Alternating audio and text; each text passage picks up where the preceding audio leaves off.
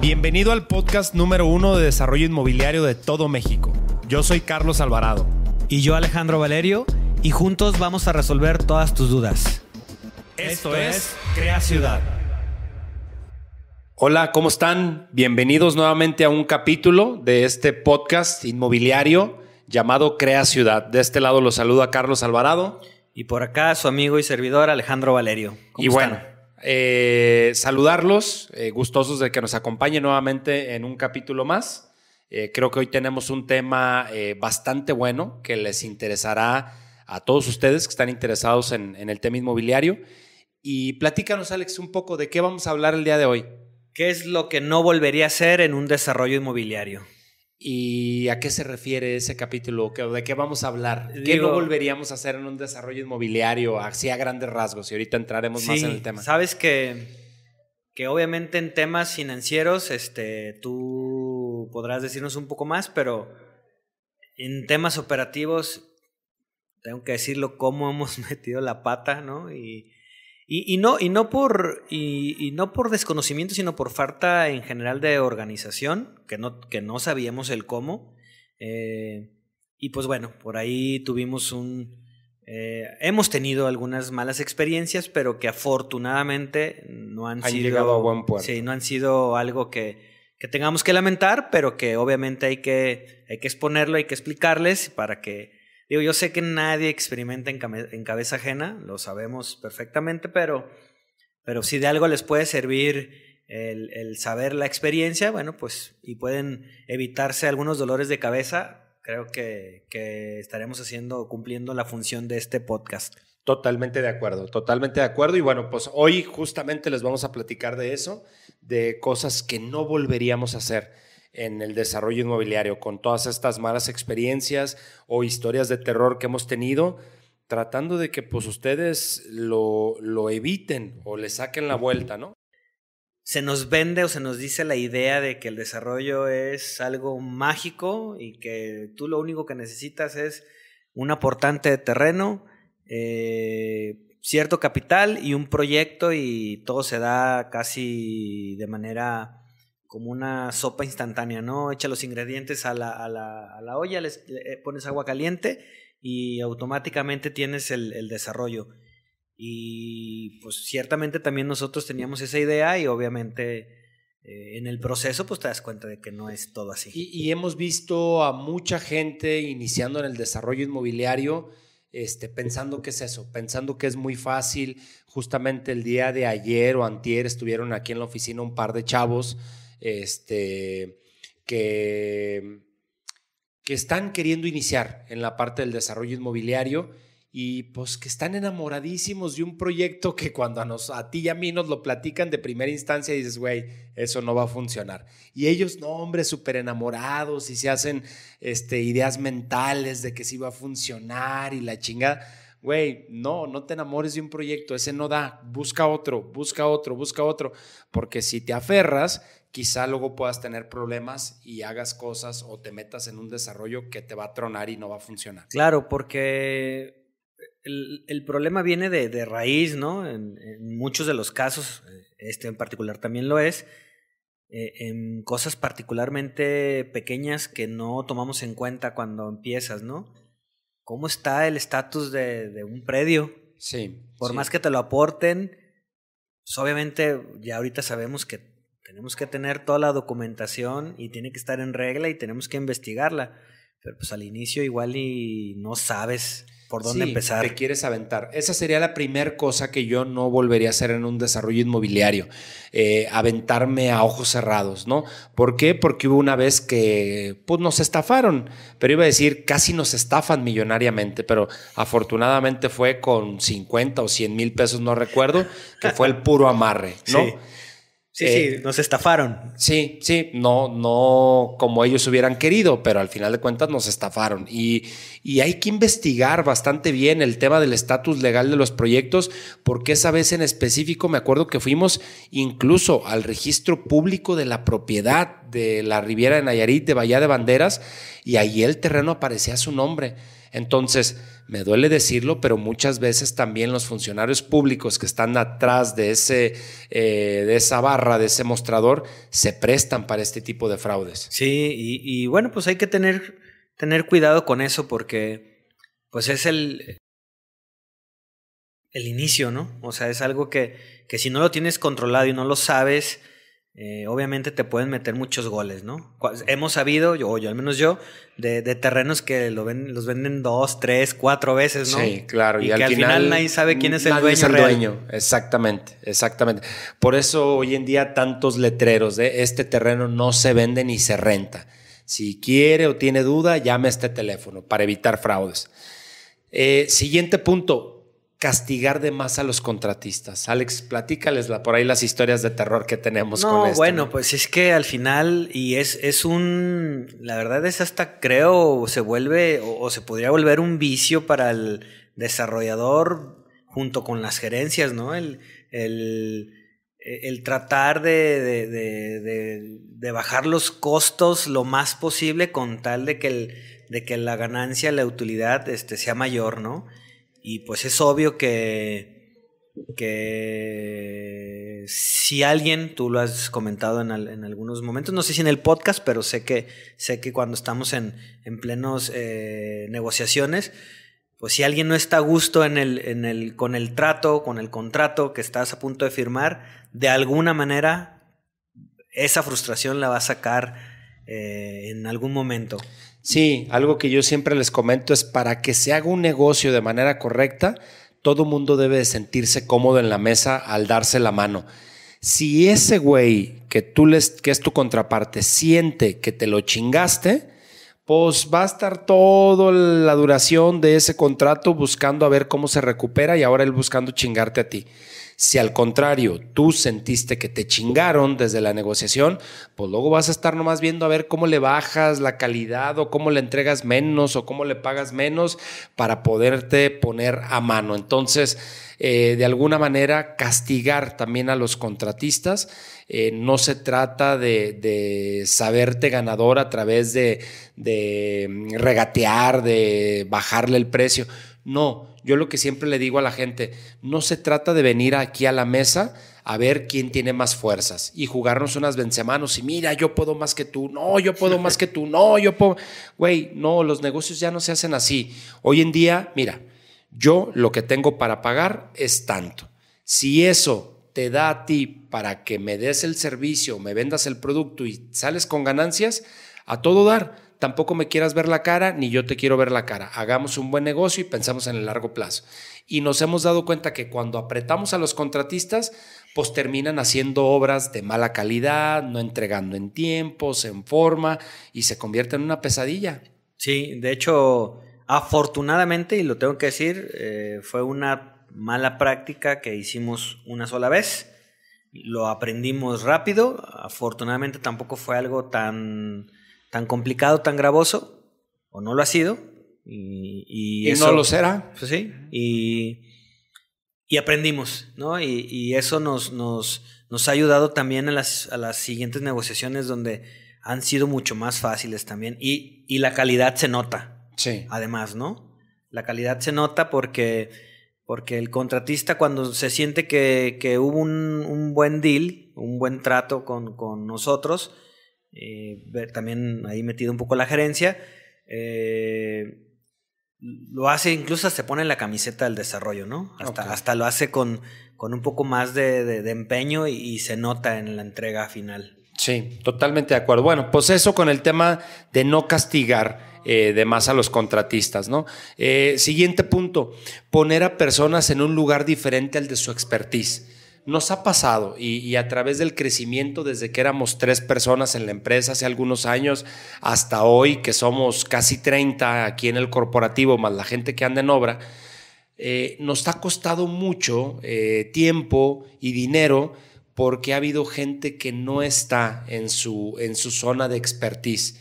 Eh, ¿Cómo crees que eso le pega a, a, una organización, amigo? ¿Cómo crees que le pega un desarrollo inmobiliario? Mira, pudiera pensarse que en el desarrollo como tal no le pega porque no lo ves en, en términos prácticos, porque al final los ladrillos, las cimentaciones siguen ejecutándose.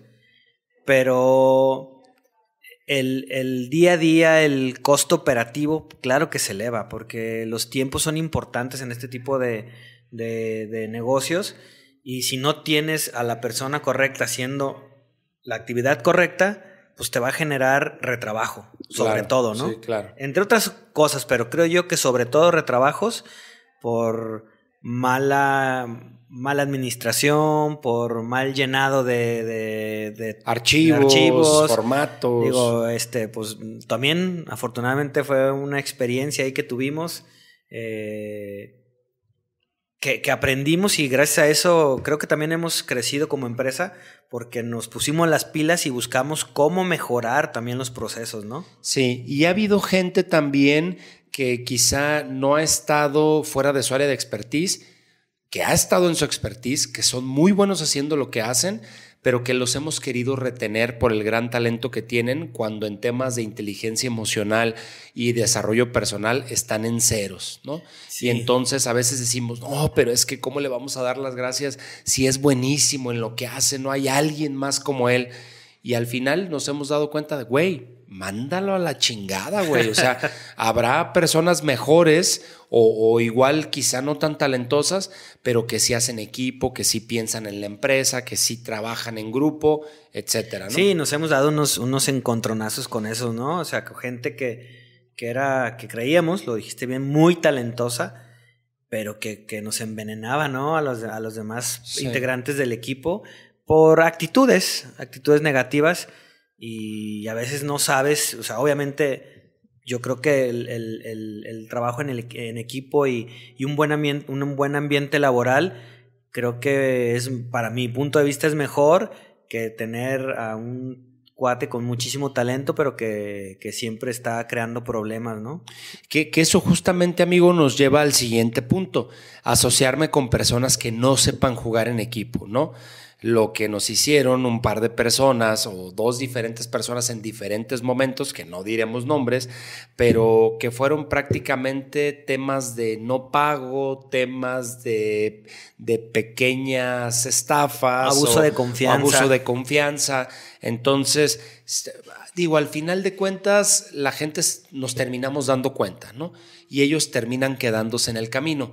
Pero yo digo, qué mala onda, porque pues pudieran ser buenos elementos y fallaron en lo menos. Y ahora que hay lo, más, lo, mejor, que, es, que lo mejor está por venir, como dice la frase, pues desafortunadamente para ellos ya no están y nosotros nos hemos llenado de un equipo que creo que es el correcto. Al final de cuentas siempre habrá eh, personas que terminen yéndose, pero creo que hemos tenido una gran contención con las personas que saben jugar en equipo y las que no se han ido solitas. Sí, y, sabes, voy a platicar así muy rápido. Eh, tuvimos un, socio en un desarrollo eh, que, como bien comentas, no sabía trabajar en equipo. Eh, se encargó durante todo el desarrollo en, de alguna manera, menospreciar el trabajo que hacíamos aquí. el trabajo que hacía la gerencia, el trabajo que hacía los contadores, los fiscalistas, el mundo es pequeño, el mundo da muchas vueltas. Nos buscó para que lo asesoráramos en otro desarrollo que está haciendo porque lo tenía patas para arriba, ¿no? Y, y me dice, tenías, porque yo obviamente siempre en la postura de nosotros hacemos este trabajo así, con estos pasos y de esta forma porque sabemos que funciona.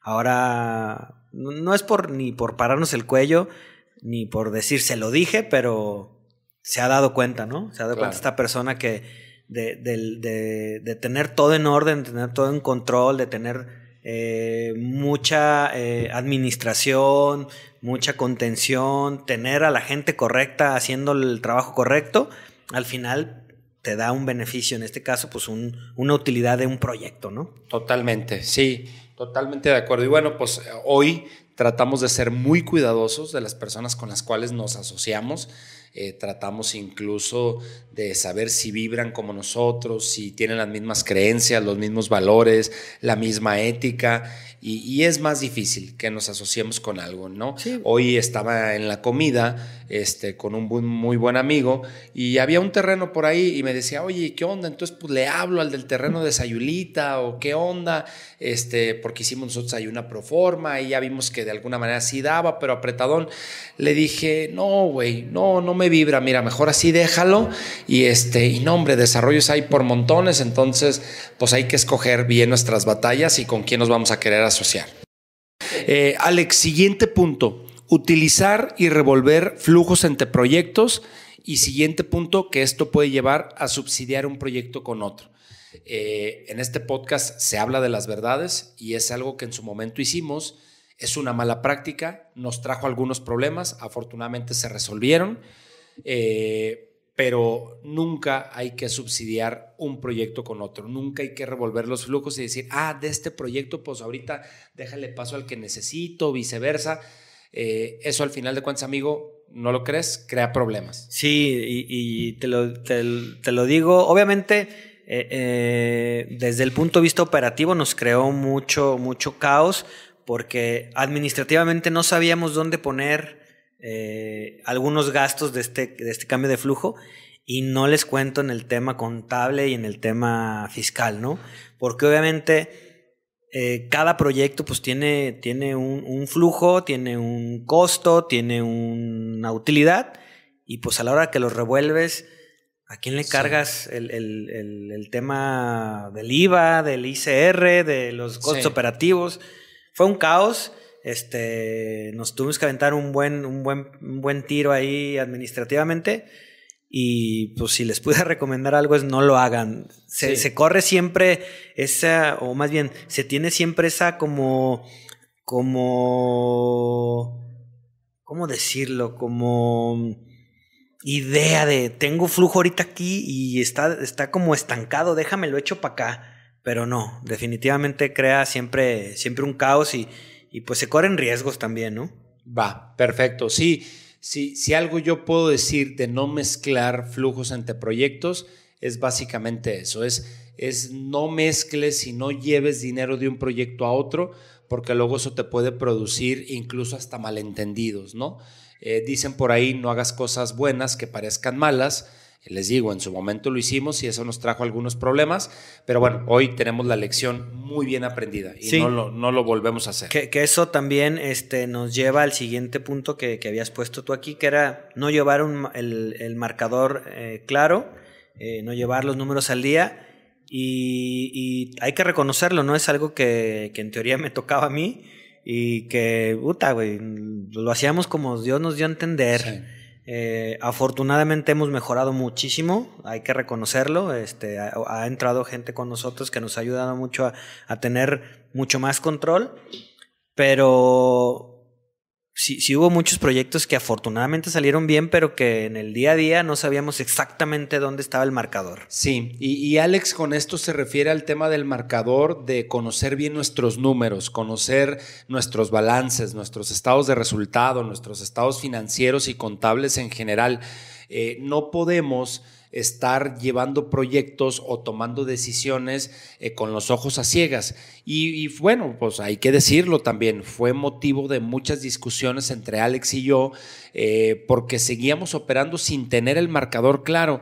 Y, bueno, hoy en día creo que todo nuestro equipo administrativo, nuestro equipo contable, financiero, pues nos ha traído muchísima luz en ese aspecto. Y bueno, ya nuestras reuniones semanales o mensuales son totalmente diferentes, nos podemos enfocar en la toma de decisiones. Y si algo yo les puedo recomendar que hagan y algo eh, que yo jamás volvería a dejar ahí en, en el tintero, es tener pues prácticamente el marcador claro las ventas, la cobranza, el porcentaje de descuento, avances de obra, negociación con clientes, el tema del papeleo, la documentación de los archivos, que todo esté disponible, que todo esté en la nube. Es decir, tener la información a la mano de manera oportuna y verás. Básicamente de eso se trata, tener el marcador claro. Sí, y sabes que eh, una, una buena práctica es, sé que en, algún, en alguno de los capítulos pasados del podcast, eh, hablábamos un poco de, nuestra vida personal y, decíamos que ya no llevábamos esto, esta anotación de exactamente lo que gastábamos y... De manera personal. De manera personal. Y creo que en ese momento yo hice hincapié, solo en lo personal. En el negocio, si compras un chicle, anótalo. Sí. Ah, o sea, ten, ten claro en a dónde estás poniendo el dinero para poder tener, como dices tú, e, estos estados de cuenta al día, rápido, que la información esté ahí, porque siempre se necesita. Sí, y bueno, eh, último, último punto, y quizá ahorita podemos agregar eh, algunos más si es que lo ves necesario, eh, que, a ver, que todo dependa de alguien que la firma de los permisos o las ventas o las firmas del fideicomiso dependan solamente de una persona, porque cuando esa persona no está, pues puede ser contraproducente y realmente esto se vuelve un cuello de botella con esa persona y las cosas no pueden estar avanzando porque necesitas que ese güey que a lo mejor anda de viaje o que anda en otro lado, pues eh, necesitas su firma para que esto avance. Vamos a poner un ejemplo claro aquí, ¿no? Ahora, en algunos proyectos de inicio, pues a la persona que pusimos por confianza y por todo, pues fue a Carlos, ¿no? Sí. A que firmara contratos, y fideicomisos, permisos y todo. Ventas. Pero, pero, luego Carlos iba a ver este, algún proyecto fuera de la ciudad y teníamos que esperar a que firmara. Sí, a que yo llegara, que les firmara, este, o bueno, luego yo tenía que andar yendo a firmar todas las compraventas, este, con cada cliente y que me querían conocer, y, bueno, también no le podemos delegar a cualquier persona, pero hemos ido aprendiendo a eh, dividir esas responsabilidades también por temas de agilidad. O tener firmas, eh, dos firmas, ¿no? Y que pueda firmar indistintamente cualquiera, y eso pues siempre puede aligerar. Sí, y es práctico, y es práctico y eso genera también eh, flexibilidad y agilidad en los procesos. No puede ser que no puedas vender un departamento que es la sangre del negocio porque falta una firma, ¿no? Así es, así es, totalmente de acuerdo. Entonces, pues para ir cerrando, eh, básicamente esas son las cosas que nosotros cuidaríamos eh, de manera obligatoria que no vuelvan a pasar en un desarrollo inmobiliario por el perjuicio que pueden traer. Sí, aquí solamente también aclarar un poco qué es lo que nosotros hemos aprendido en este tiempo. Seguramente habrá... Estas y muchas cosas más, pero pues bueno, no nos alcanzan 25, 30 minutos para poderlas platicar. Y esperemos que no tengamos más que platicar de este tipo, porque eso quiere decir que hemos aprendido también, ¿no? de la experiencia. Sí, totalmente. Y bueno, siempre se presentan retos eh, pero bueno, esperemos que no sean los mismos. Como dice por ahí eh, algunas personas, eh, que el hombre es el único animal que tropieza dos veces con la misma piedra, pues esperemos que nosotros no seamos esos, esos, esos hombres, ¿no? Entonces, o esos animales, literalmente. Entonces, pues nada, agradecerles. Alex, ¿dónde, ¿cómo te pueden encontrar en redes sociales? ¿Cómo pueden contactar contigo? En Instagram estoy como Alex Valerio L todo, todo junto. Y en Facebook estoy como Alejandro Valerio Langarica.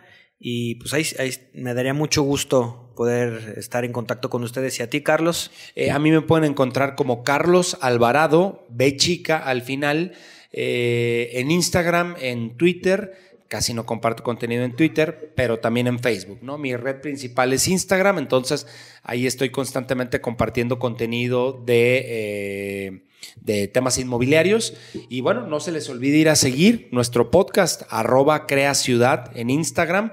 Y bueno, no se les olvide ahí activar la campanita, descargarnos y compartir este podcast y todo este contenido inmobiliario para ustedes que ha creado valor. Así es, y pues nos despedimos con un abrazo y esperando encontrarnos pronto. En, el siguiente capítulo. Así es. Muchísimas gracias por escucharnos. Saludos.